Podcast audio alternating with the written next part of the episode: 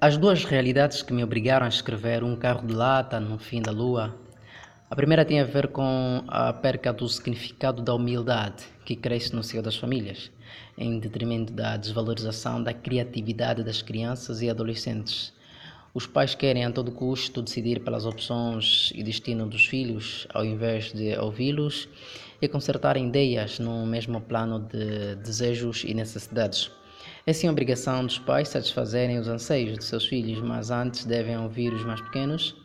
Eles são eh, pessoas eh, revestidas de emoções, eh, pois não são como a TV que obedecem um comando. A segunda realidade tem a ver com as influências do mundo urbano da informação em relação ao mundo periférico eh, consumidor, que são aqueles que obedecem às tendências e seguem a cadência da mídia. Nesta obra temos uma narração que desafia estas influências e o demarca para um plano secundário. E em contrapartida renasce o mito à volta da fogueira, o mito à volta eh, de Uh, de um conjunto de noções culturais à volta da pedra, à volta do rio, uh, debaixo da tenda, com os amigos e vizinhos, como um marco significante na construção de um modo de vida perifericamente existente e culturalmente pedagógico.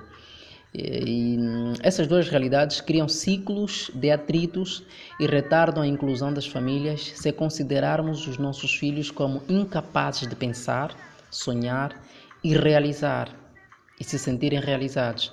Portanto, a literatura infantil é destinada aos pais e encarregados de educação que devem ler para as crianças em voz alta para que nasça um diálogo e todos vão à lua. Muito obrigado.